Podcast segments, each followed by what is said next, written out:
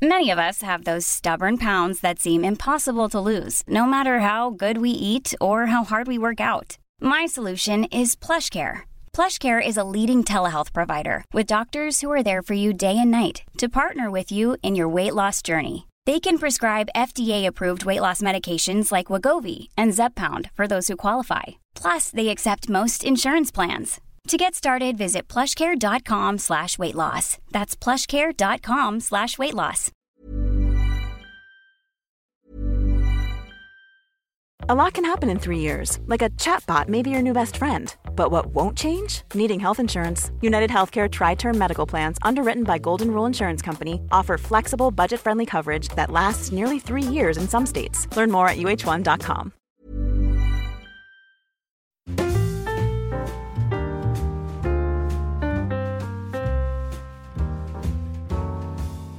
Hola, ¿qué tal amigos? Bienvenidos a un episodio más de En Crisis. Estoy con Pedro Ample, yo soy Xavi Robles. ¿Qué tal, Pedro? Hola Xavi, ¿qué tal? ¿Cómo estás? Eh, como si no te hubiese visto hace 10 segundos. sí, esta semana tenemos que explicar que Pedro y yo estamos juntos, estamos en el mismo espacio, pero separados por unas cuantas habitaciones para, para poder grabar con dos micros diferentes. Pero ha estado Pedro por Barcelona pues como, como colofón a su periplo después de Tánger, Ámsterdam y Noruega y ya te vuelves para casa. Así es, sí, sí, sí, ya toca volver y de momento no hay planes de viaje, a no ser... ¿A no ser que qué? No sé, tú sabrás. No, si eres tú el que has empezado la frase esta punzante. Pues que nos vayamos a Nueva York, tío. Bueno, acabará. a no ser, pero yo que eh, esperaba que acabases tú la frase, ¿sabes? Yo no sé lo que pasa por tu cabeza. no puedo... En fin, Pedro, la semana pasada hablamos de varios temas que, han tenido cierta repercusión, como, el carisma y la gente que consideramos carismática. Entonces, en el programa de hoy voy a leer un texto que me ha pasado una amiga mía, eh, psicóloga, que, nos define carisma de una manera eh, que me interesa saber qué piensas tú. Yo estoy bastante de acuerdo. Y hoy vamos a hablar de dos temas. Uno, sacado del podcast este que hablamos la semana pasada de Dead Eyes, que son los caminos no tomados.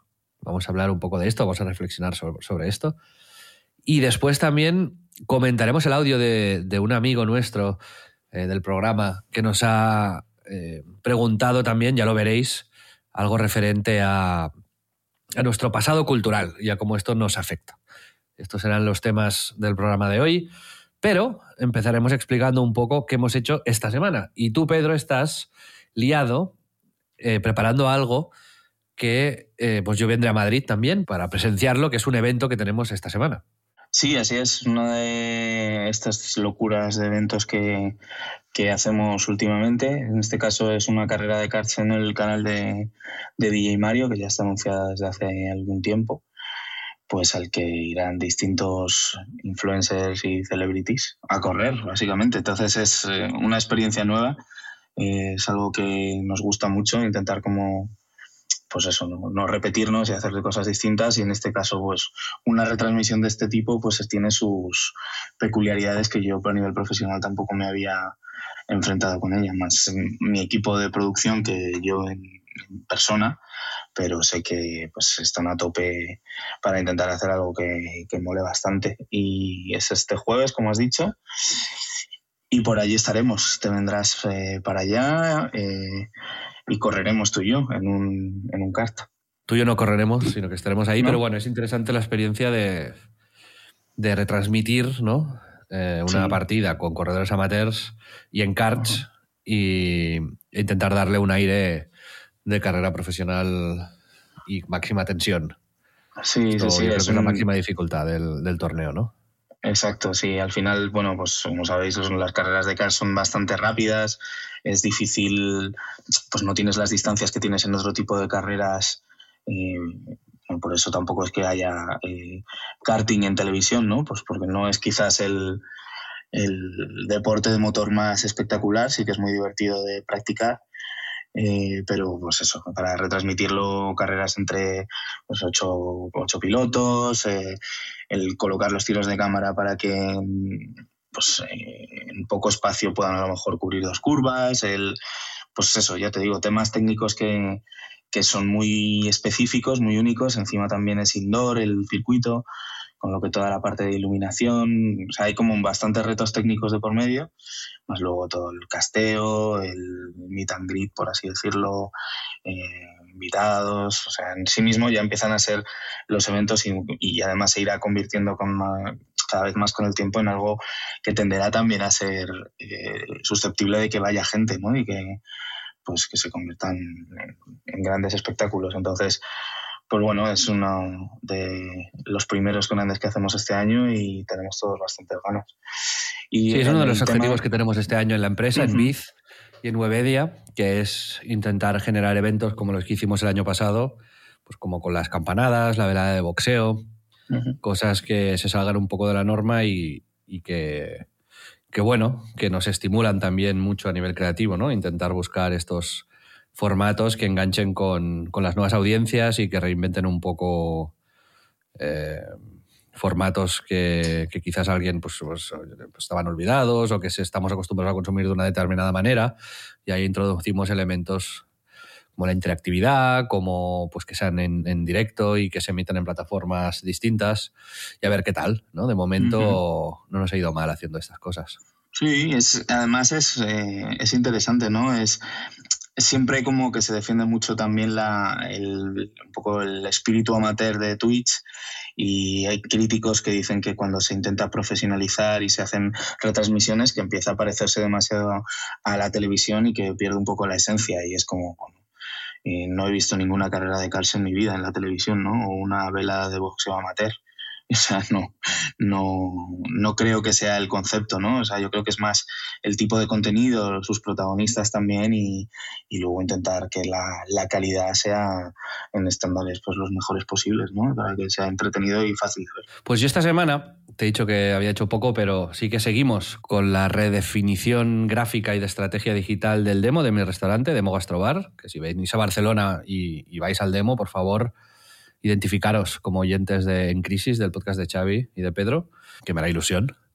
Pero si miráis nuestro Instagram, ya veréis que las últimas 9, 10, 11 fotos ya son de la nueva tanda de fotos, que son hechas por, por profesionales y ahora dentro de poco empezaremos a pues atraer a gente del mundo de la gastronomía, a críticos, a gente que se gana la vida hablando de comida, para que pruebe un poco lo que hacemos y ver si así nos, dan algo de difusión y conseguimos nuestro objetivo, ¿no? Que es un bar que desde fuera la gente quizás no identifica, que se come muy bien, em, pues que identifique que, sí, que hay una cocina dentro, que hay un chef de puta madre y que si vas ahí, em, pues vas a comer eh, genial, ¿no? Y sobre todo, pues queremos destacar los platos estrella, los ingredientes frescos, cómo preparamos las cosas. Y creo que poco a poco también iremos dando un giro a un sitio menos de tapa informal y más de comida. Este es, yo creo, el, enfoque que le querremos dar este año, pero sí que es cierto que la, el clima eh, no nos está acompañando. Pensad que alquilamos el local un mes antes del lockdown, ¿no? del, confinamiento y estuvimos un año en obras y luego restricciones, ahora la guerra de Ucrania, los precios y el, gas, la electricidad sube que flipas. No está, no está siendo fácil eh, levantar un negocio así, sobre todo yo creo que todavía nos falta por ver el impacto en, en las familias de, de, este incremento en los gastos. Y que, pues bueno, vamos a ver si lo primero que recortan es el ir a comer fuera y el ir a gastar dinero en hedonismo. Yo espero que no, pero bueno, vamos a seguir trabajando y obviamente pues intentar diferenciarnos de los demás para que si alguien decide gastarse su dinero en, pasarlo bien, nos contemple como opción. ¿no? Y este es el reto un poco que estamos haciendo, que para mí es muy novedoso aplicarlo en lo puramente eh, físico, ¿sabes? En un restaurante. Siempre lo habíamos hecho en lo digital, que es todo muy medible. Y aquí, pues, bueno, estoy en un universo nuevo. Yo tengo algunas ideas. Como por ejemplo. Pues por ejemplo hacer tasting. Eh, yo te recomiendo como que te pongas en la esquina, como con una bandeja y pequeños canapés, como de eh, trozos de platos para que la gente lo pruebe, pero se quede con ganas de más. ¿Qué te parece esta idea? Me parece horrible. Ya. Sí, no es la mejor. Tú lo harías, sí. Si te pones tú en la esquina, yo te doy los canapés. Pero necesito un disfraz. ¿De qué te disfrazarías para que sea efectivo? Mm, de plátano. Pues está bien. No tenemos ningún plato con, con plátano. Es igual, es, es clickbait. Es para dar el efecto, ¿no? Efectismo. Ah, claro, es como. Ellos además entran esperando plátano, pero les sorprendes como con otra cosa, como ¡fas! Una hamburguesa, ¿no? De repente, ¿no? Con una hamburguesa, claro, claro. Pues mira, un- uno de los oyentes de En Crisis, Suso Velo, que nos mandó también un, un audio hace poco, que sabéis que si- si nos queréis mandar un audio como los que pondremos en nuestro Twitter, En Crisis Club, que también es nuestro Instagram, tenéis un comentario pineado y ahí hay un enlace para que nos lo podáis enviar. Pero nos mandó un mensaje privado y nos proponía una estrategia que era, en el demo, utilizar las burbujas estas que hay en el perfil para los stories destacados, digamos, ¿no?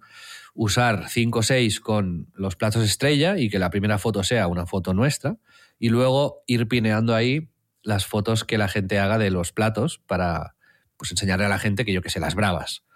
Eh.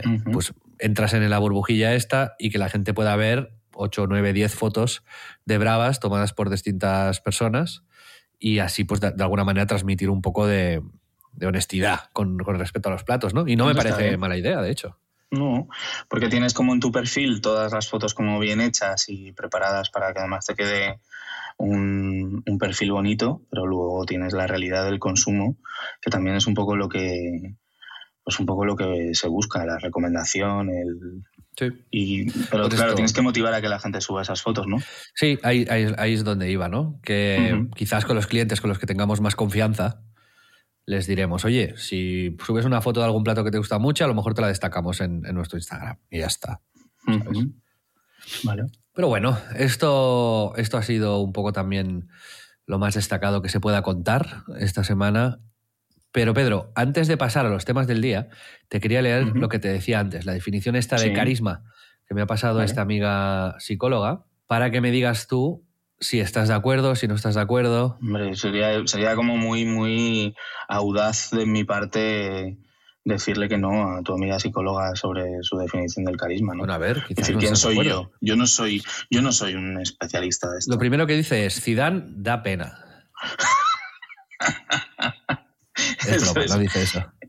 bueno, pero es, tengo que decir que este ha sido el gran debate porque también lo he motivado yo, porque es algo que a mí me torturaba, el hecho de eh, sentirme solo con el pensando que Zidane es un tío muy carismático y, y tengo que decir que eh, eh, pulsando un poco la opinión de nuestros eh, oyentes, realmente he salido escaldado de esta mierda. O sea, todo el mundo piensa que Zidane no tiene carisma. O sea, soy yo y otros cuatro los que pensamos que sí. Por lo menos Sí. En, nuestro, en nuestro entorno. Así que bueno, reconozco mi derrota y será que, pues eso, no soy carismático. A ver, lee la definición, por favor. Sí, y como siempre a mí me gusta que profesionales de muchos de los temas que tratamos nos escriban y nos den su opinión, porque tú y yo somos los antigurús. Nosotros comentamos nuestra experiencia a lo largo de los años y cómo hemos, lidiando, hemos ido lidiando como buenamente hemos podido con los problemas y lo compartimos con la gente, ¿no? Pero, pero hay gente que realmente se dedica a esto y que tiene opiniones muy formadas, ¿no? Total, nos dice nuestra amiga Sandra. Dice, hola Xavi, hola Pedro. Os sigo semanalmente porque En Crisis es realmente un podcast original que llena de alegría nuestras crisis. Respecto al tema del carisma, aquí os dejo mi opinión personal. Así le damos polémica a vuestras opiniones algo contrapuestas al respecto. Esto mola. Mujer en crisis también, aunque con unos años más que vosotros. Para mí, la persona carismática pasa de agradar. Es auténtica, es ella misma con elegancia, integridad, congruente y con autenticidad personal. La opinión de los demás le sugiere curiosidad. Ella tiene presente su opinión personal. Es una mezcla de integridad, autoconfianza, seguridad personal, poco influenciable, auténtica, con brillantez, altas capacidades y muy peculiar en sus acciones. Son especiales para los demás, pero eso no les importa ya que están en otra dimensión personal y social. Disfrutan de forma selectiva observando, escuchando y sintiendo cómo otras personas reaccionan, pero ellas mismas tienen muy claro quiénes son, qué piensan y qué les diferencia del resto de los humanos. Tienen seguridad en sí mismas, nunca presumen de su talento y serán sencillas a nivel social, comedidas, pero irradian lucidez, clarividencia y rigor. Eso del rigor, a punto, me parece destacable. Conectarán con los demás, ya que poseen la mayoría de ellas una alta sensibilidad. Son especiales y lo saben, pero nunca se aprovecharán de ello. Por eso creo que es alrededor nuestro donde tenemos gente carismática. La persona carismática te hará sentirte bien contigo mismo. Su energía mental te hará que te sientas más inteligente, mejor persona y más contento y satisfecho contigo mismo. Sabrán tocar aspectos de ti que generarán tranquilidad. Os propongo buscar cerca vuestro eh, os propongo buscar cerca vuestro gente con carisma. Un ejemplo sois vosotros. Ahí os dejo mi opinión. Ojalá suscite polémica. ¿Qué te parece? Joder, grande, Sandra. Joder, vaya buen texto, ¿no? sí, sí, se lo ha currado. Mm, se lo ha currado un montón. Muchas gracias.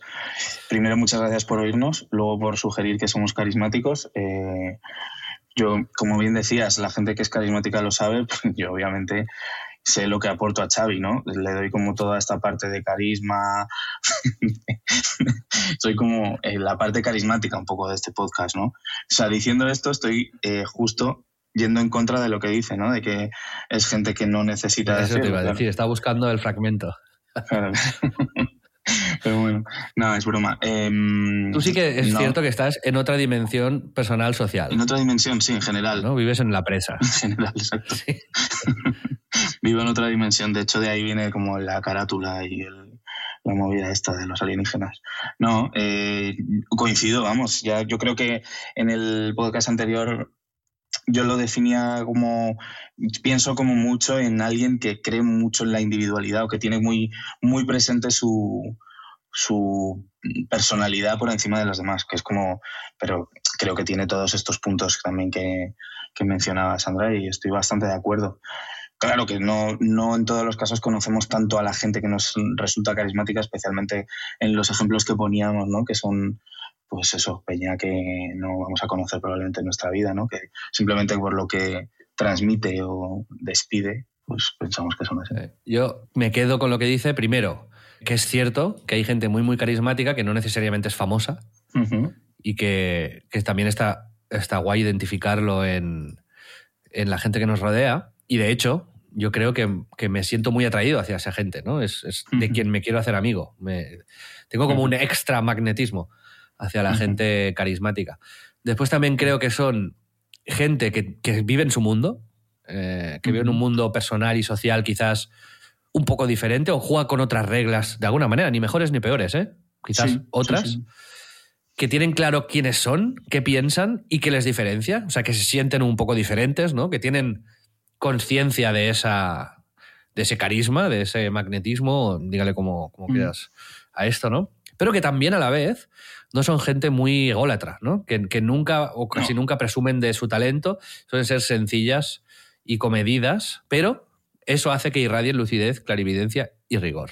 Entonces creo que esto es una muy buena definición de. Sí, la gente, la gente que no se da, que no se da mucha importancia eh, y sin embargo trasciende o de pronto hace cosas que sean verdaderamente admirables, normalmente eso es una señal muy clara de carisma para mí. Y, por eso ya te digo, yo identifico a Zidane con eso, ¿no? Porque es una persona que se quita importancia a muerte. Dale, con el Zidane, qué pesado con el Zidane. Déjalo ya, Pedro. Lo dejo, lo dejo, lo dejo, retirado. Lo reconozco, ahí me, doy un paso atrás, meto la cabeza en el, en el cemento. Bien. Pues esta semana que, has estado aquí, volviste de, un viaje y, pasaste por Barcelona un, un par de días. Y mm, hemos ido a los dos restaurantes que recomendaba en el episodio anterior, que era eh, Brera, que es el, de ñoquis, y mm, Melrose, de Guiozas, aquí en Barcelona. Hemos puesto en nuestros stories también fotos sobre ello. Creo que Claudia, nuestra entrenadora, no estará muy contento y creo que ya de hecho te ha escrito diciendo que este combo mm, para nada le gusta. Pero para acabar de redondear esto, nuestro amigo Pablo también nos ha mandado un audio recomendando un restaurante en Madrid que ahora mismo os pongo. Buenas Xavi, buenas Pedro, ¿qué tal estáis? Soy Pablo Albarracín, compañero vuestro en Dux. Hablabais el otro día en el programa de locales y restaurantes especializados en una cosa, que lleva poquita gente y demás, y no quería dejar de recomendar mi restaurante favorito del planeta directamente, que es Bolero Meatballs, un sitio en Madrid especializado en albóndigas, está en la zona de ópera. Es un sitio chiquitito, pero tiene ya cierta fama, es bastante conocidillo, no sé si alguien no lo conocerá, pero es un sitio de albóndigas, solamente hacen albóndigas, las puedes comer en bocata o en ración pero están espectaculares. Tienen una carta de tres, cuatro tipos de albóndigas. De vez en cuando van trayendo otras recetas especiales y tal, pero hacen lo suyo y lo hacen muy bien. Te tratan muy bien.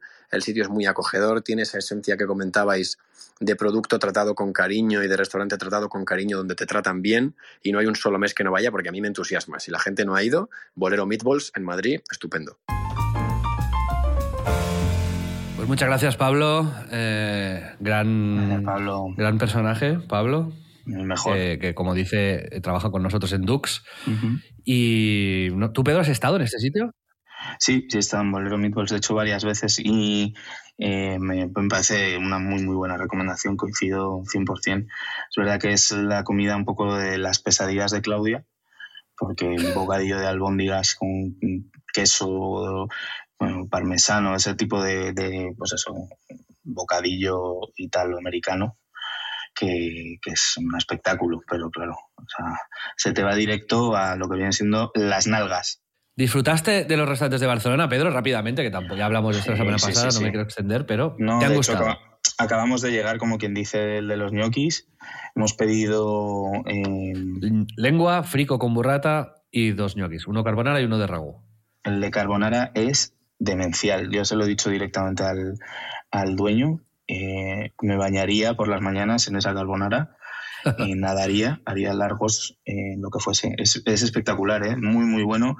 Y el de anoche, que fuimos también al de las guiozas, eh, por favor, id. Si estáis en Barcelona o vivís en Barcelona, es un sitio que tenemos que apostar por esa autenticidad y esa manera de entender eh, ya no solo su cocina, sino la vida de este, de este personaje, ¿no?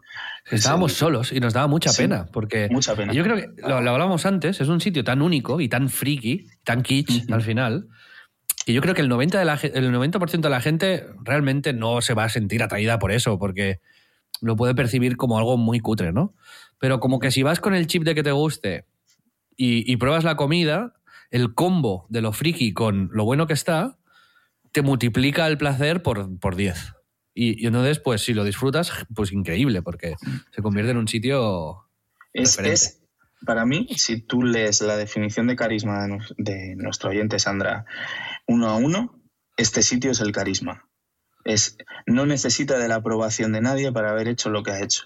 Lo ha hecho por su personalidad, por su sus capacidades, sus gustos y son eclécticos, son raros, no, no son los más estéticos, da igual, son auténticos y son eh, suyos y eso hace que sea como la experiencia completa es como muy eh, tú lo has definido antes como hasta entrañable, ¿no? Y eso me, ha parecido me ha parecido bien, me parece que coincido con, con esa manera de, de sentir. Me parece muy guay, muy recomendable. Y por último, Pedro, antes de entrar en los temas de la semana, te quiero preguntar tu opinión sobre la bofetada de, Will Smith a Chris Rock.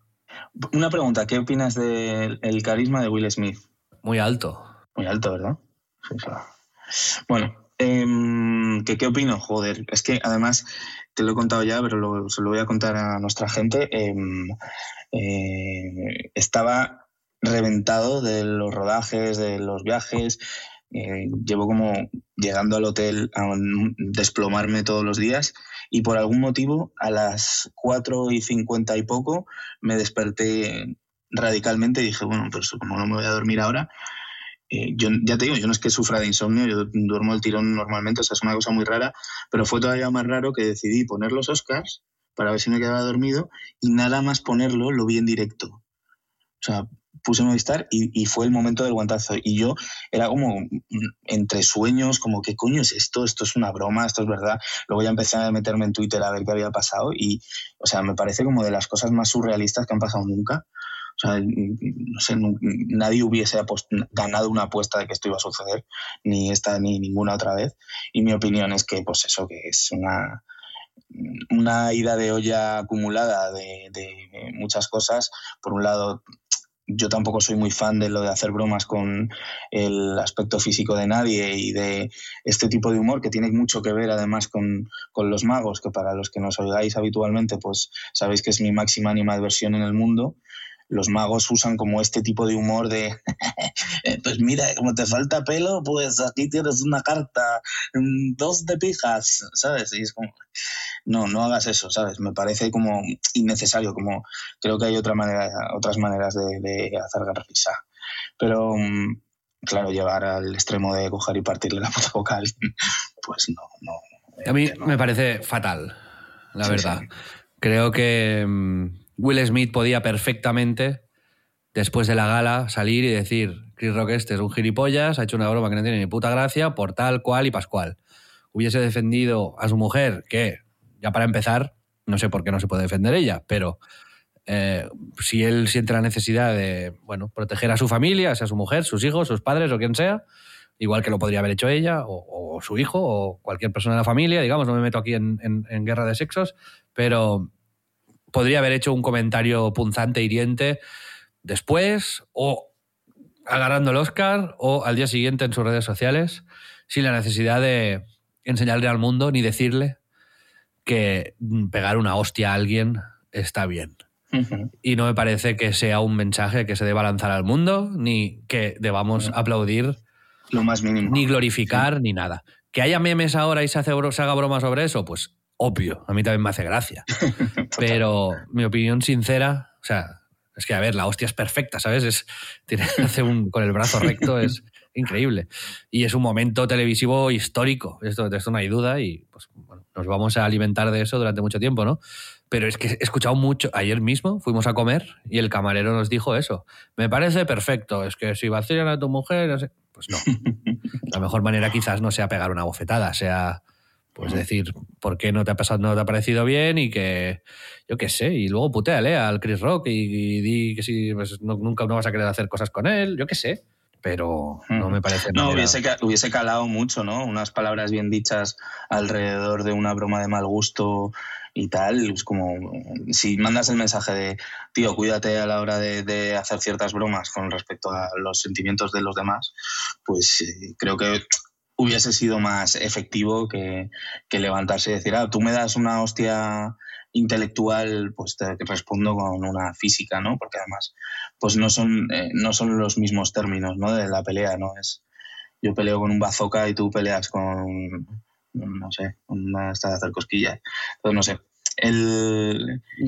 Sí. Y me da la sensación de que Will Smith no, no, tiene que estar como pasando por su mejor momento ahora mismo. Sí, o sea, creo que además han tenido problemas, o sea, que no sé si lo habían dejado durante una época, he leído, como que no, no deben pasar por su mejor momento de la relación o deben tener movidas. Y bueno, pues todos sabemos que la salud mental y, y si te pilla en un momento delicado el mismo comentario eh, que a lo mejor te dicen en un momento en el que estás fuerte, pues eh, te puede llevar a, sitios muy jodidos y muy oscuros, pero claro, cuando estás delante de tantísimos millones de personas que literalmente es que yo creo que no habrá ni una sola persona en el planeta Tierra que no se haya enterado de esta movida, ¿no? Pues es como y además se, dice ahora que, Chris Rock no tenía ni idea además de que la mujer de Will Smith tenía alopecia. O sea, se pensaba que iba rapada y le hizo una broma sobre. Sí, una broma desafortunada y equivocada que no te tiene no, o sea, si, él no sabía que ella tenía alopecia, no es una broma desafortunada. Ella elige ir con un look que le recordaba a la Teniente O'Neill. La tía está además muy guapa. Y no, no, me parece ofensivo en ningún caso si él no sabe que la tía tiene un problema y que eso le supone un trauma. ¿Sabes? Entonces, he leído, pues... un he leído un tuit que me ha parecido un, pues eso, creo que eh, no es el punto de todo esto, pero sí que tiene mucha razón y es no te está llamando Gollum, no te está diciendo, eh, no te está comparando con la Teniente O'Neill, que es Demi Moore, eh, que está increíble, ¿sabes? O sea, que es como. Si, si le, hubiese, dicho, coño, están. El tuit decía eso, están buscando a alguien en la nueva serie de Señor de los Anillos para hacer de Gollum, ¿eh? Te van a llamar, tal. Pues entiendo que es un poco como a joder, pero no me parece como tan súper seria la movida. Es lo que te digo, que te toca moral porque hablan de una cosa que, no te apetece. Pues ya está, es desafortunado punto.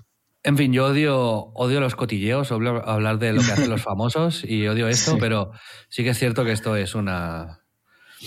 Bueno, un momento curioso y está bien hablar un poquito sobre ello. Pedro, ¿te parece que pongamos el audio eh, que va a dar eh, paso a, a uno de nuestros próximos temas? No. Hola Pedro, hola Xavi. Me llamo Antonio Rivera, soy periodista cultural y tengo 24 años, así que os podéis imaginar lo en crisis que estoy. Pero bueno, vuestro podcast me ha animado a, reinventarme haciendo un podcast, y, así que voy levantando cabeza gracias a vosotros. Os quería plantear el tema de cómo determina la cultura que consumimos de pequeños eh, lo que somos después, eh, y sobre todo a un nivel creativo, en qué nos convertimos. Eh, desde tener una biblioteca cerca hasta que tus padres tengan super novelas en casa y te inicien en ellas, o los videojuegos, por ejemplo, y, en vuestro caso, cuáles fueron esas cosas que visteis, esas pelis que visteis, esas, esos libros que leísteis de pequeños y sin los que ahora no seríais lo que sois creativamente. Un abrazo. Pues Antonio, muchas gracias. Creo que es una pregunta muy interesante. Mucho, sí. Y un tema que se puede abordar de muchas maneras, Pedro. 100%, 100% de acuerdo. Sí, sí, sí. El, eh, lo primero, me da rabia que no haya dicho su podcast. O sea, que yo me siento muy honrado de haberle motivado a empezar su propio proyecto y, me gustaría, pues eso, sí, no sé si en, en donde se suben los audios el, el contacto por stalkearle un poco también, a ver qué cosas hace como periodista cultural y tal. Pero me parece una pregunta muy interesante porque eh, yo creo y, no sé qué opinas tú, pero me parece que es como marca muchísimo el desarrollo a posteriori, ¿no? Los intereses que te inculcan, lo que, lo que bebes un poco de, tus intereses y lo que te rodea, ¿no? me parece muy importante y, y en mi caso, pues sin duda. No sé cómo lo ves tú. Pues yo estoy totalmente de acuerdo, sí. Creo que especialmente en la época de la adolescencia y y al principio de los, años, de los 20, de la veintena, lo que uno lee y ve y escucha y crea es eh, algo que, que le marca profundamente mm, en todos los sentidos, ¿no? A nivel profesional, a nivel personal. Yo, de hecho, tengo un libro que me marcó de muchísimo. esto no lo hemos comentado en el podcast, pero mi usuario en Instagram es Bandini. Ahora tengo, tengo la cuenta cerrada, de hecho. Pero mm, viene por el, por el personaje de una novela de John Fante que se llama Pregúntale, al viento y que me marcó cuando lo leí en, cuando tenía, no sé, 14, 15 años. Es un viaje iniciático de un joven que es eh, hijo de inmigrantes italianos, que vive en Estados Unidos y va a Los Ángeles a intentar ser escritor, ¿no? Y ahí pues explica su primera gran historia de amor, sus movidas con los editores para que le publican unos cuentos, cómo consigue sobrevivir en la ciudad, cómo va haciendo amigos, cómo va escalando y, desescalando. Y pasan los años, ¿no? Y bueno, se, cuenta un poco de su vida. Y es un libro que, de estos iniciáticos, ¿no? Que a mí me. Yo creo que me dio un porcentaje importante de, de, lo que luego ha sido mi emprendimiento, mis ganas de emprender, ¿no? De perderle el miedo a afrontar determinadas cosas, de enfocar algunas movidas con, una actitud quizás un poco más desenfadada y que me lo he leído varias veces, siempre lo he recomendado a todo el mundo y que me ha marcado, ya te digo, eh, de una manera mucho más exagerada que muchas otras cosas que, leí en su momento. Entonces, yo creo que sí que hay una parte de la cultura que uno consume que le definen directamente como persona. O sea, que, que le marca igual que le puede marcar un muy buen profesor o un consejo muy bien dado, ¿no? Yo creo que tiene, o sea, las cosas que tú haces por ti mismo, aunque sean por recomendaciones, aunque de pronto hayan llegado a ti de una manera, o sea, puede ser que un profesor te haya dicho, oye, léete este libro, pero la experiencia como íntima de leerlo tú, de hacerlo tuyo, de escucharlo, de verlo en, el momento adecuado, ¿no? Pues, cuando tienes la cabeza más abierta o pues eso yo recuerdo eso, tener 15, 16 años y, ser una esponja absoluta de, necesitar como, como llenarme de, nuevas cosas, ¿no? Y eh, pues eso, igual que tú comentabas ese libro, por ejemplo, a mí me pasó con el, un libro que se llama El arte de amar de, Eric Fromm, no sé si lo has leído, es, es un libro raro, o sea, no, no, es un libro como que normalmente lea un chaval de 16 años, pero que, que es eso, es de un, filósofo eh, humanista alemán que es muy, muy conocido. El, libro habla como, pues eso, como eh, teoriza alrededor de lo que significa el, amor, el respeto, el conocimiento de, lo que es amar y, y, reflexiona además sobre cómo de alguna manera la sociedad también te lleva a a estar más lejos de la, naturaleza humana de amar a los demás y de, lo que él llama como el arte de vivir. Para mí fue como muy esclarecedor sobre conceptos y cosas que han conformado también mucho mi manera de, pensar y de ser. Y, me pasó también con un cómic que ya no, no, me extiendo más, que es el Incal, que ahora creo que lo he hablado también alguna vez en el podcast, pero que fue como muy, muy importante para mí en, y como muy explosivo en, mi adolescencia, que es un cómic de Jodorowsky con, con Moebius, que recomendé ya y recomiendo otra vez. Pero mil cosas, ¿no? O sea, la música que escuché, las, pelis que vi, pues por ejemplo también recuerdo de flipar un verano en Lanzarote con mis padres y a lo mejor tenía 12 años porque pusieron en la 2 eh, 2001 y, de quedarme como a ver un, un debate después y como como pensar qué, es que he visto, ¿no? ¿Qué es esto? Que, eh, como ser por primera vez consciente de que te puede llevar una película a, obsesionarte y sobre sus temáticas o sobre lo que trata de explicar y, que no se queda solo en el momento de verla, sino que te acompaña y que te hace eh, reflexionar de una manera íntima y tuya. Y es como toda la cultura que consumimos, al igual que tus padres también te hacen del equipo que sea, y yo soy del Madrid por mi padre, igual que entiendo que tú pues, eres del Barça, pues porque no nadie te ha dicho que no lo seas por tu desgracia, pues, eh, pues eso, es como eh, si tienes padres, si tienes la suerte de, de, gente que te alimenta un poco con, con conocimiento, pues sin duda vas a ser, yo creo que mejor. No sé, yo mis padres, los, los dos, son profesores de literatura y luego editores, con lo cual he vivido rodeado de libros y de gente que ama la literatura. Y he leído de todo, y desde muy, muy joven. O sea, yo empecé a leer, que tenía nada, cuatro años ya o cinco, y ya empecé, ya me leía libros.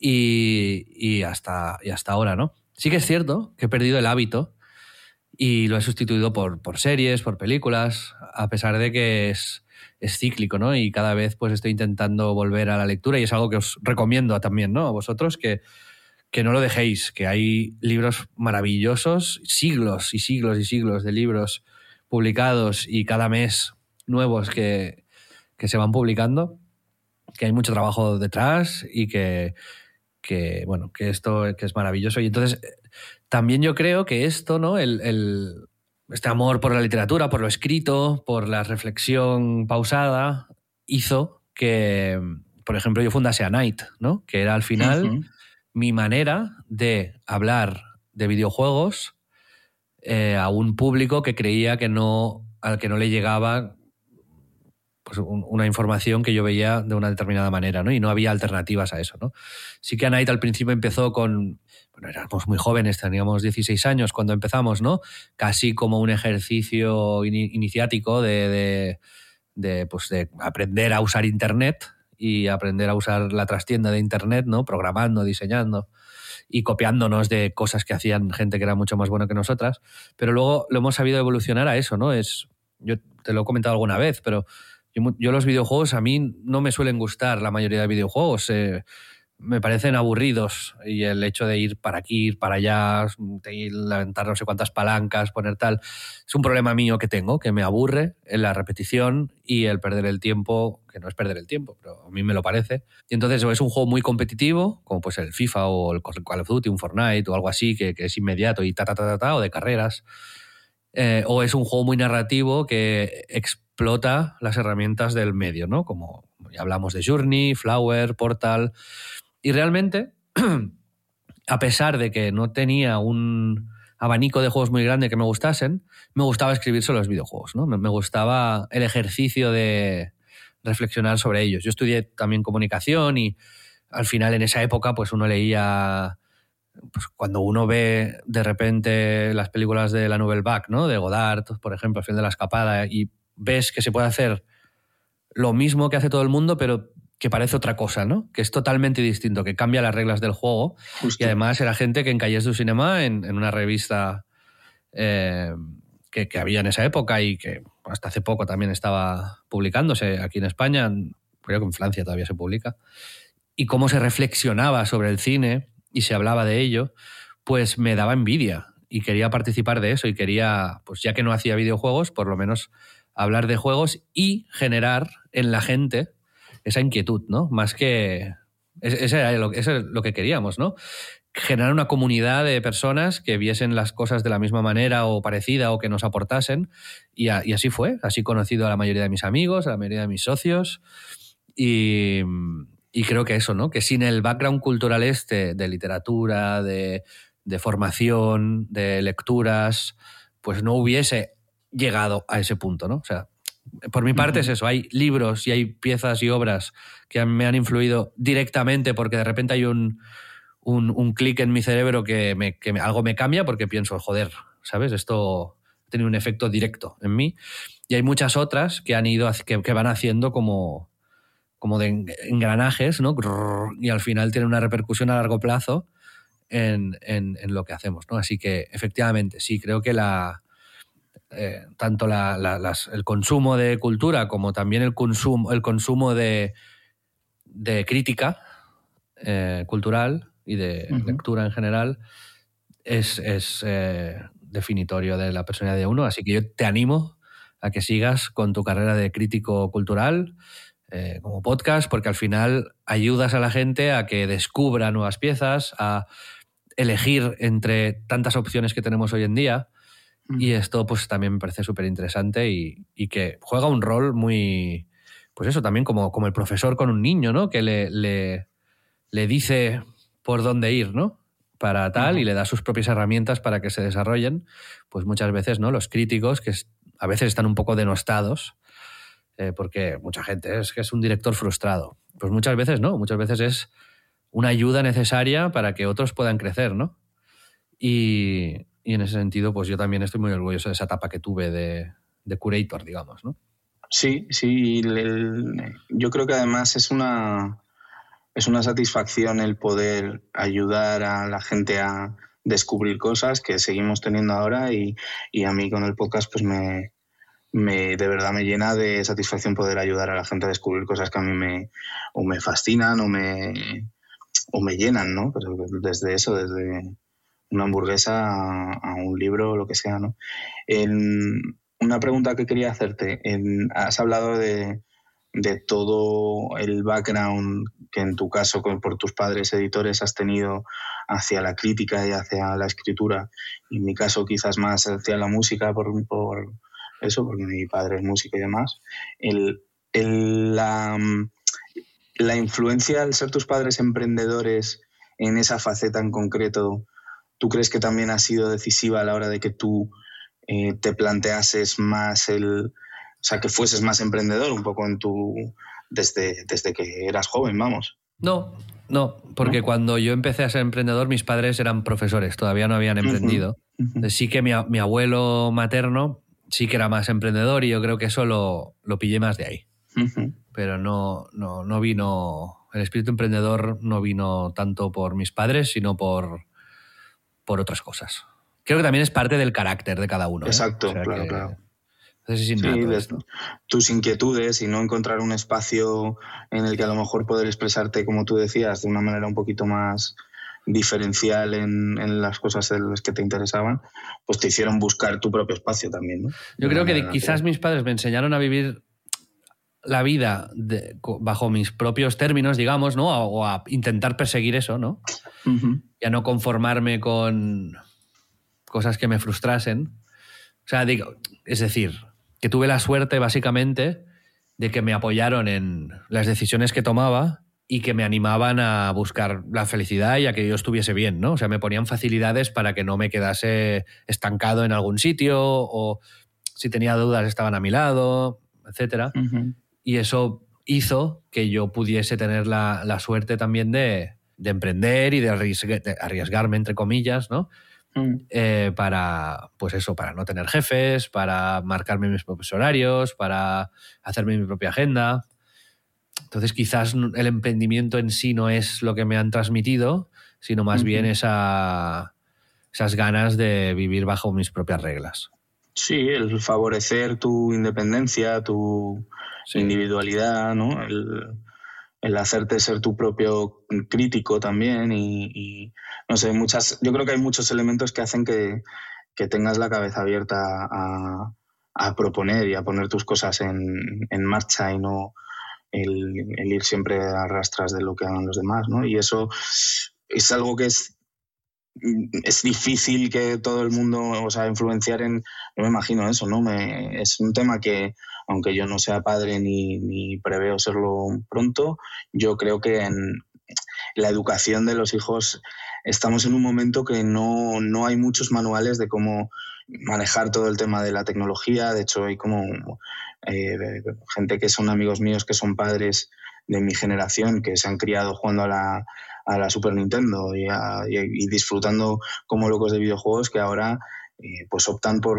educar a sus hijos sin pantallas y como si viviesen en la Edad Media, ¿no? Y dices tú, hostia, qué, chocante, ¿no? Que, y no, no tengo como los suficientes elementos de decisión, pero sí que hay algo que tengo muy claro y es, creo que hay que eh, aportar a tus hijos y aportar a, desde lo más pronto que puedas ciertas pautas, ciertas claves que son claramente positivas y una sin duda es, y ya cerramos quieres, el tema, el tema cultural y el tema de incentivarles a que, a que abran su mente.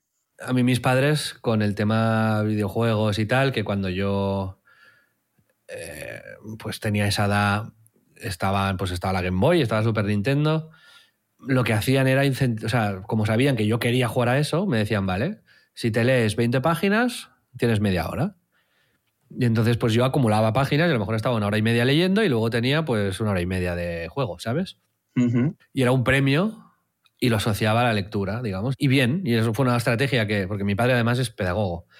Y entonces pues lo, lo, bueno, pues funcionó conmigo y con mi hermano y, y, los dos ahora pues seguimos siendo lectores y nos metieron ahí una afición sin privarnos de otra, ¿no? O digamos que también nos, nos enseñaron a que a poner límites o a compensar un poco nuestro tiempo. ¿no? Entonces, bueno. Sí.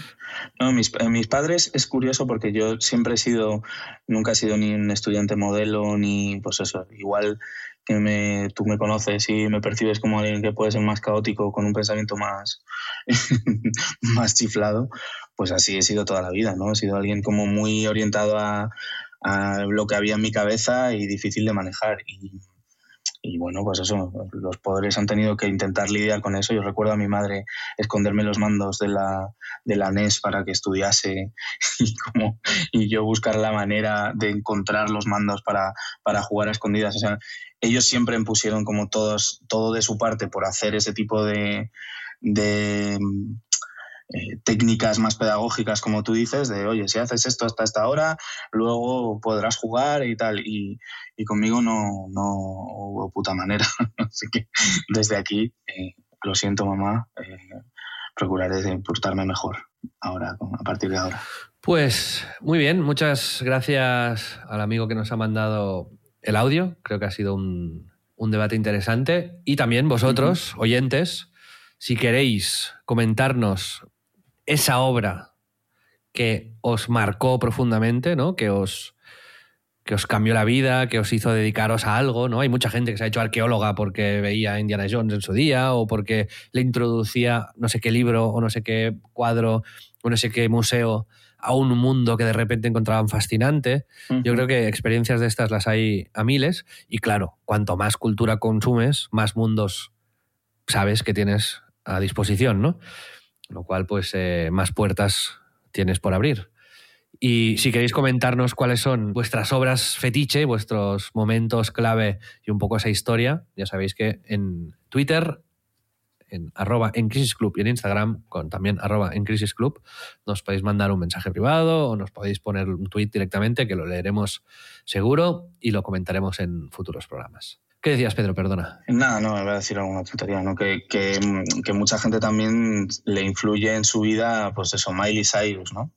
Y de pronto pues quieren ser cantantes y subirse en bolas gigantes, pero sea, que elijan bien sus referentes también, por favor. Exacto, sí. Pero bueno, a ver, a lo mejor, a lo mejor es, eh, no sé, una super Jennifer López que nos escribe, ¿sabes? Y gracias a Lady Gaga, ¿sabes? Claro, nunca sabemos qué oyentes tenemos. Imagínate, ¿no? De ver a Cruyff jugando y nos escribe Ronaldinho, ¿sabes? Pues estaría Bueno. bien. Me gustaría. Hay referentes demenciales, pero también hay, hay Y cracks. siempre puedes hacerlo mejor que tu referente, ¿no? Siempre puedes superar a tu, a tu maestro.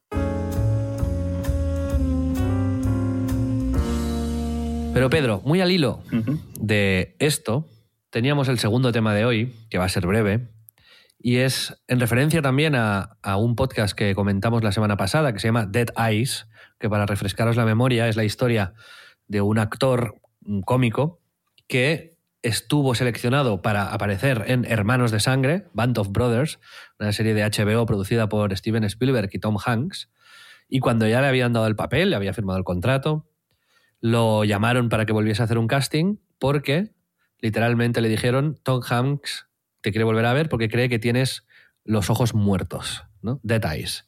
Entonces fue al segundo casting donde estaba Tom Hanks en la sala, hizo la audición y al final dijeron, mira, mm, vamos a ir en otra dirección y gracias, te vamos a pagar lo que te teníamos que pagar, pero vamos a elegir a otra persona para el papel. Entonces el tío luego se fue a trabajar a Barnes Nobles en una librería durante 13 años, estuvo, bueno, pues, se relacionó con muchos cómicos, con muchos actores, es amigo de John Hammel, de Mad Men, de varios cómicos que salen en series que vemos todos eh, y que son pues, bastante famosos, eh, no se despegó de ese mundo. Y ahora con el tiempo ha hecho un podcast donde invita a todos estos amigos y que después de 31 episodios, ¿no? En los que reflexiona sobre este momento en el que Tom Hanks le dijo esto y él pues reflexiona de mil maneras, ¿no? El por qué se lo dijo, si realmente tenía los ojos muertos, si fue por otros motivos, si fue una cuestión del staff o de la gente del casting, si es que a lo mejor Tom Hanks tenía un mal día o es que a lo mejor fue una excusa para pillar a otro, si está bien o no está bien que le dijese eso. Pues al final eh, habla con Tom Hanks. Y Tom Hanks, bueno, no os voy a hacer mucho spoiler, ¿no? Pero es una persona encantadora y en ese episodio por lo menos le pide disculpas porque cree que él dice que en el mundo de la actuación, del show business, hay como el Sancta Sanctorum, como, un, como una habitación cerrada, que es donde la gente creativa que toma decisiones tiene que poder hablar sin, sin filtro y que eso no debe salir de ahí, ¿no? Él decía, por ejemplo, que cuando eh, iba a ver los dailies, ¿no? Las, lo, el rodaje, en un rodaje, al final del día, el director y la, el, director de arte, etcétera, se, se, ven las cintas para ver cómo ha ido. Y cuando él iba, una directora le dijo, oye, tú no puedes venir. Y el tío, como que no, si soy la estrella. Y le dijo, no, porque yo aquí a lo mejor digo, mira qué arrugas tiene en el cuello, aquí sale fatal, esta frase que dices es una puta mierda, y yo no quiero tener que lidiar con esto, ¿sabes? Yo no te tengo que dar explicaciones de esto. Ya te lo diré después, de otra manera, para, para ya gestionaré yo eso. Y entonces dice él que, que, a pesar de que afectó a su ego esto, que lo entendió y dijo, esto es totalmente cierto, y no volvió a ir a ver los dailies.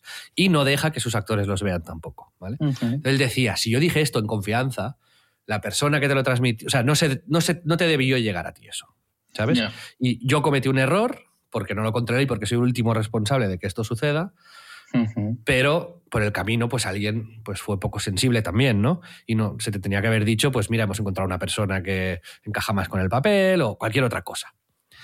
Y, pero bueno, una de las cosas que reflexionaban y me parece muy interesante, ¿no? Es, si no hubiese pasado esto, no hubiese existido ese podcast, no se hubiesen reunido los dos y hablado una hora y media, no hubiese él tenido todas las oportunidades que está teniendo ahora, porque el podcast ha sido un súper éxito, ni posiblemente haber conocido a mucha gente. Al final, y Tom Hanks dice una, una frase, ¿no? Que es, oh, the roads not taken, ¿no? Los caminos no tomados.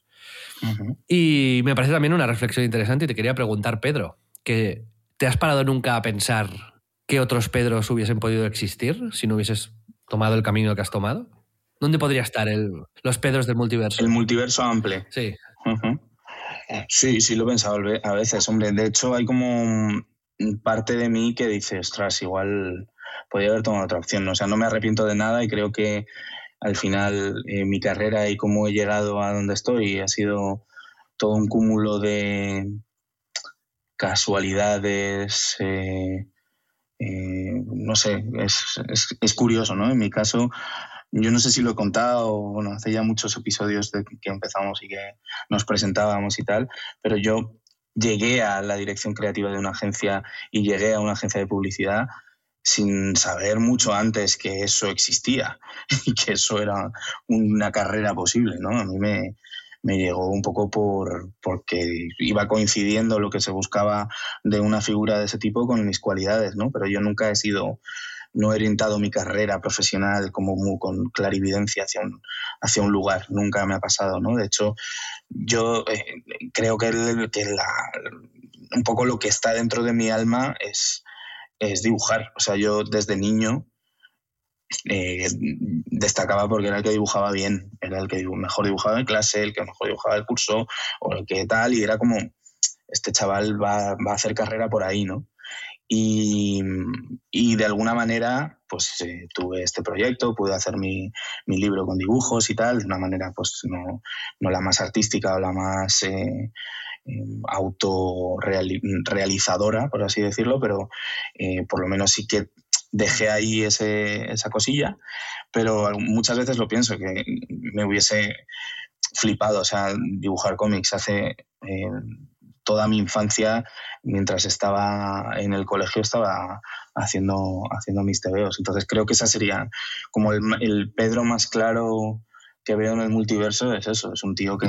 Este es una, uno de los caminos que yo también hubiese podido tomar. Ya sabes que estudié en la Escuela Joso, cinco años dibujo e ilustración, pero ahí yo vi que no, no tenía talento suficiente ni... O sea, me gustaba mucho como hobby, pero no como profesión pero sí que tengo muchos amigos que estaban en mi clase que acabaron trabajando de esto y siguen, son ahora trabajan de ilustradores, de modeladores o tal, y con mucho éxito.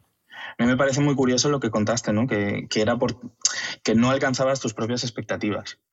Sí, no porque no dibujases bien, pero era porque no dibujabas todo lo bien que tú querías dibujar, ¿no? Y a mí me parece eso muy curioso y que hablan como mucho de, tu personalidad y de tu perfeccionismo. Bueno, eh, tú cuéntame, cuéntame qué otras, además de esa, otros multiversos de el roble verso, por así decirlo. Pues yo también te dije que estudié, ya lo he contado en algún podcast, ¿no? Pero eh, yo iba para el diseño gráfico también, mucho. O sea, estudié mucho sobre el tema, trabajé en una agencia de publicidad siendo eh, diseñador, eh, director de arte junior en una agencia, que es donde me ofrecieron seguir.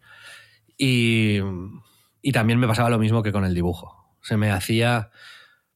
O sea, notaba que tenía más talento para otras cosas que no para esto. ¿no?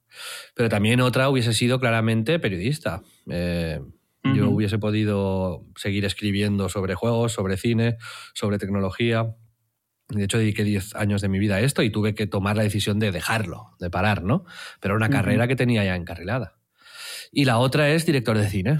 Yo me formé también en el mundo del cine, dirigí un corto en 35 milímetros, dirigí un documental que se publicó sobre Juan Marsé, que es un, escritor fantástico, y tenía ya con 20 años pues cierto book, ¿no? O sea, ya había hecho cosas que normalmente la gente no hace. Y tenía también talento, creo, para ello. Y, muchas ganas.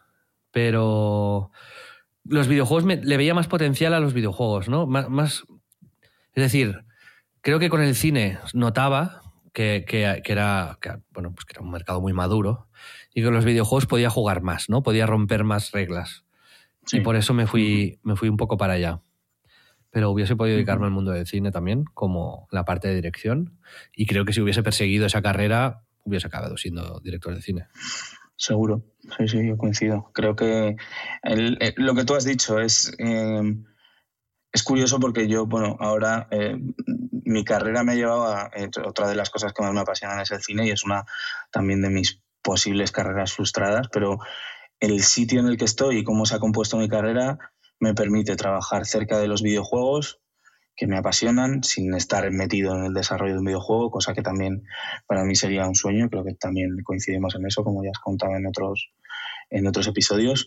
Em, me permite estar cerca de los videojuegos, me permite pues ahora dirigir un documental, me permite trabajar en proyectos de una índole muy diversa y, y, creo que Peña, que tiene como esta inquietud creativa en muchos sitios y en muchos espacios, el, el, sitio en el que estoy es, o el, el tipo de profesión, dirección creativa y trabajo en innovación en, en formatos y en, y en internet y demás, creo que se tocan muchas cosas que a mí me flipan, ¿no? Porque también lo mismo me pasa. El, el diseño, yo soy creativo, o sea, soy diseñador gráfico más de, yo vengo más de la parte de arte que de la parte de, de copia, aunque también siempre me ha gustado mucho escribir, entonces es como que puedo tocar un poco de todo, puedo estar pendiente de la imagen gráfica de las cosas, puedo proponer cosas, puedo, eh, cuando te, tengo como la necesidad de hacer cosas más manuales, me meto yo y me hago una, la plantilla de las presentaciones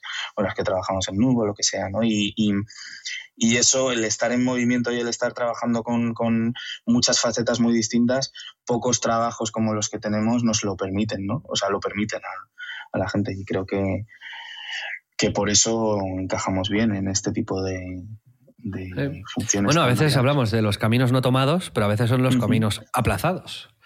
Sí. O sea, que a veces, eh, También, sí, sí. o sea, que nunca es tarde para, para retomar un camino que pensábamos perdido, ¿no? Sí, sí, así lo creo, 100%, ¿eh? además. O sea, en mi cabeza está, bueno, yo te, te mandé, que, que debiste decir ese pavo, te mandé como un TVO que había hecho en unas vacaciones de manera demencial. ¿Te acuerdas? Que te enseñé como sí, una cosa. Sí. Pero es como que tengo como unos personajes, una idea como desde hace mucho tiempo y sé que en el momento en el que tenga tiempo, si es que eso sucede en algún momento de mi vida, pues lo, lo dibujaré, aunque sea lo pondré en internet. Tendríamos que hacer algún día de estos, cuando ya estemos de vuelta de todo, una, una película. Codirigir una película. Buah, sería brutal. es que yo quiero que sea de acción y de crímenes, un thriller, y uh -huh. tú seguramente no. bueno, podemos. Justo esa combinación puede ser curiosa, ¿no? Como que tú diriges toda la parte de acción y crímenes y yo, pues, no sé, un romance. Sería un thriller. Sí, tú, ¿Te imaginas picantes. Estaría bien. Y en las que salgan animales, por decirlo Una cebra. No, tío, pero sí que, sí que, creo que los dos tenemos las skills para ser directores de cine. Seguramente haríamos películas distintas, mm, sí. pero tenemos, o sea, creo que para ser director de, de cine tienes que tener eso, un mix entre creatividad, diligencia, rigor eh, capacidad de organización y de llevar equipos. Igual que, por ejemplo, un, un chef ¿no? de, un, de, un, sitio top eh, o CEO de una empresa, ¿no? que es gente que tiene como un mix de skills muy específicas uh -huh. y que tiene que ser bastante bueno en, en cada una de ellas. ¿no? Entonces, sí. según el gráfico de creatividad o no sé qué, si una tira más que otra, pues será más bueno en unas cosas o en otras, pero pero que son profesiones como muy completas, que, que requieren de, de, de, muchas habilidades distintas. Y también, y también eres, añadiría, eres, sí. sí. digo que añadiría también cierto seniority, ¿sabes? O sea, eh, creo que en, para dirigir cosas, eh, cuando tienes 23 años, a no ser que seas Steven Spielberg y seas un, un genio de tu, de tu época, lo, quiero decir, cuando tienes más experiencia, más... Eh, has vivido más cosas, has sabido gestionar más equipos y tal, como tienes como cierta eh, ciertas cualidades que me parecen como importantes para, para justo esto que hablamos, ¿no? De dirigir cine o dirigir pelis, creo que, que, es bueno. Sí, sí, pero me refiero que no, no estoy glorificando el, tampoco el oficio, me refiero que hay gente que a lo mm. mejor es ultra creativa y en el mundo del cine se siente súper cómodo siendo, por ejemplo, directores de fotografía 100%. Pero no le pidas organizar un equipo de 300 personas, hablar con los productores, porque no le gusta. Claro, total. Y se quiere centrar en una parte pues mucho más artística, creativa, que es lo suyo. Eh, o lo mismo, ¿no? Un chef que, pues sí, que le puede gustar mucho cocinar, pero no soporta la presión de tener un equipo de 20 personas, controlar tiempos, controlar casi todos los platos. Prefiere tener un localito pequeño, estar tranquilo. Pues sí que hay estas profesiones, ¿no? Que si las escalas un poco más, requieren un nivel de exigencia y de seniority, efectivamente, bastante uh -huh. agresivo. Es, eh, sí. Bueno, yo creo que, que sí. Eso, esa es otra de los caminos que creo que hubiésemos podido tomar. Otra cosa es si yo hubiese sido buen director de cine, ¿eh? a lo mejor hubiese hecho unas ñapas importantes. No, no digo que no, que seguramente sí, pero eventualmente algo, algo bueno hubiese salido. ¿no? Igual que como cuando escribía sobre juegos, la mayoría de mis análisis eran horribles o mucho peores que las de mis compañeros, pero hay cinco o seis, como por ejemplo el de Journey, que compartí el otro día en mi Twitter, que creo que son muy buenos. Son, son Estoy muy contento de eso. Y yo me, y me siento muy orgulloso de haber podido como llamarle obra es muy pretencioso, ¿no? Pero, como de haber podido publicar piezas de las que me siento muy contento. Y esto me, me es un privilegio, ¿eh?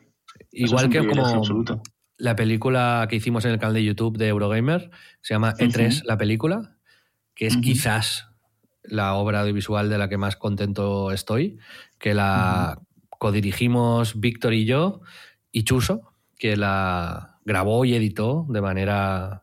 O sea, el 70% del mérito es de Chuso, pero sí que es verdad que la idea, la producción y el ritmo y tal es, es, eh, es de Víctor y, mía. Y, estoy muy contento porque hicimos algo muy especial, ¿no? Y joder, hay veces, el otro día tenía un mensaje de alguien que la había visto por quinta vez y que cada vez que la veía lloraba. Hostia. ¿Sabes? ¿Por qué? pasa? ¿Qué, pasa? ¿Por qué lloran? bueno, pues porque deben conectar con nosotros, han crecido también con nosotros, tocamos temas. Tocamos temas que, les pueden también afectar y mm. es era para, los que no lo habíais visto os la recomiendo es gratis en YouTube se llama E3 la película habla de un viaje de cuatro o cinco amigos a una feria de videojuegos de Los Ángeles pero en realidad hablamos de lo que hay detrás de la feria, ¿no? De nuestra convivencia, de nuestras frustraciones, de nuestros eh, éxitos y fracasos y, bueno, está está súper, súper, súper bien, ¿no? Y al final es una tontería, ¿no? Pero como un videojuego nos, nos hace olvidar todo lo que todo el estrés y todo lo que estábamos viviendo, ¿no? Y nos, nos une. Me parece un, final muy redondo el que tiene el, el de esto. En todo caso, eh, Aquí también dejamos el tema, por si alguno de vosotros nos queréis comentar, ¿no? Eh, esto hemos visto cambios de carrera muy, muy, muy radicales en, en alguna de la gente que nos sigue, también en gente famosa, gente que era futbolista y se ha tenido que retirar y luego se ha metido a banqueros o a, mm. tal, pero bueno, es, eh, Yo, la conclusión es esta, ¿no? Que, que, hay caminos que uno podía haber tirado y que abandonó y luego no, no perdamos de vista que estos caminos podemos recuperarlos siempre.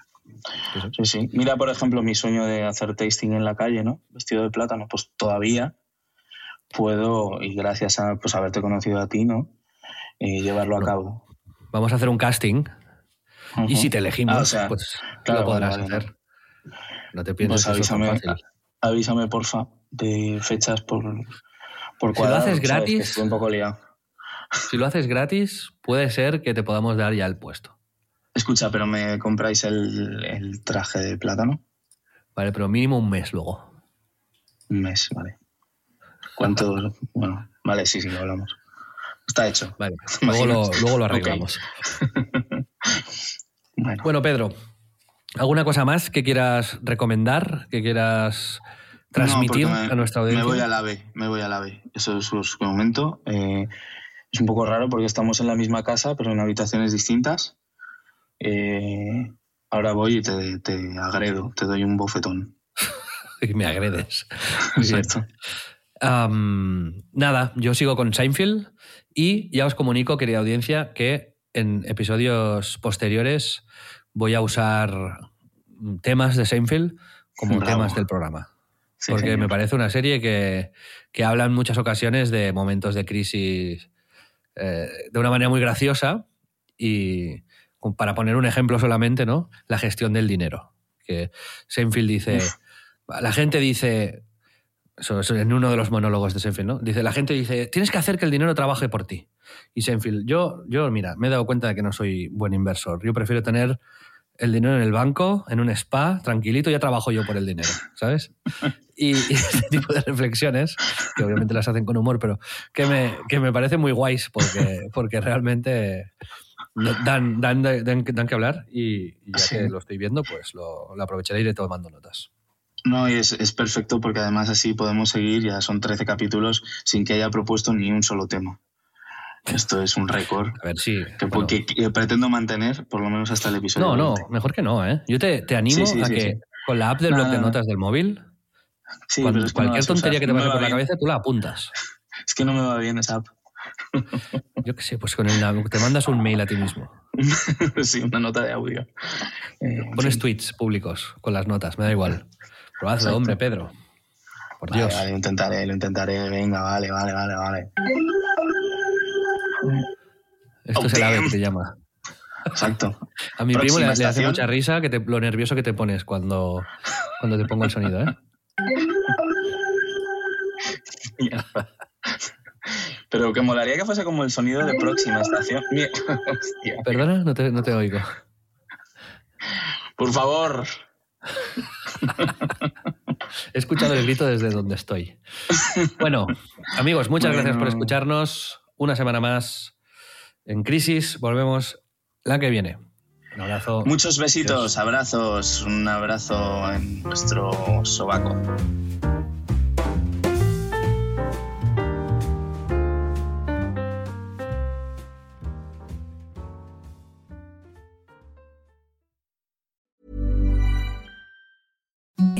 The softest sheets you've ever felt. Now imagine them getting even softer over time. That's what you'll feel with Bowl and Branch's organic cotton sheets. In a recent customer survey, 96% replied that Bowl and Branch sheets get softer with every wash. Start getting your best night's sleep in these sheets that get softer and softer for years to come. Try their sheets with a 30-night guarantee. Plus, get 15% off your first order at bowlandbranch.com. Code BUTTERY. Exclusions apply. See site for details.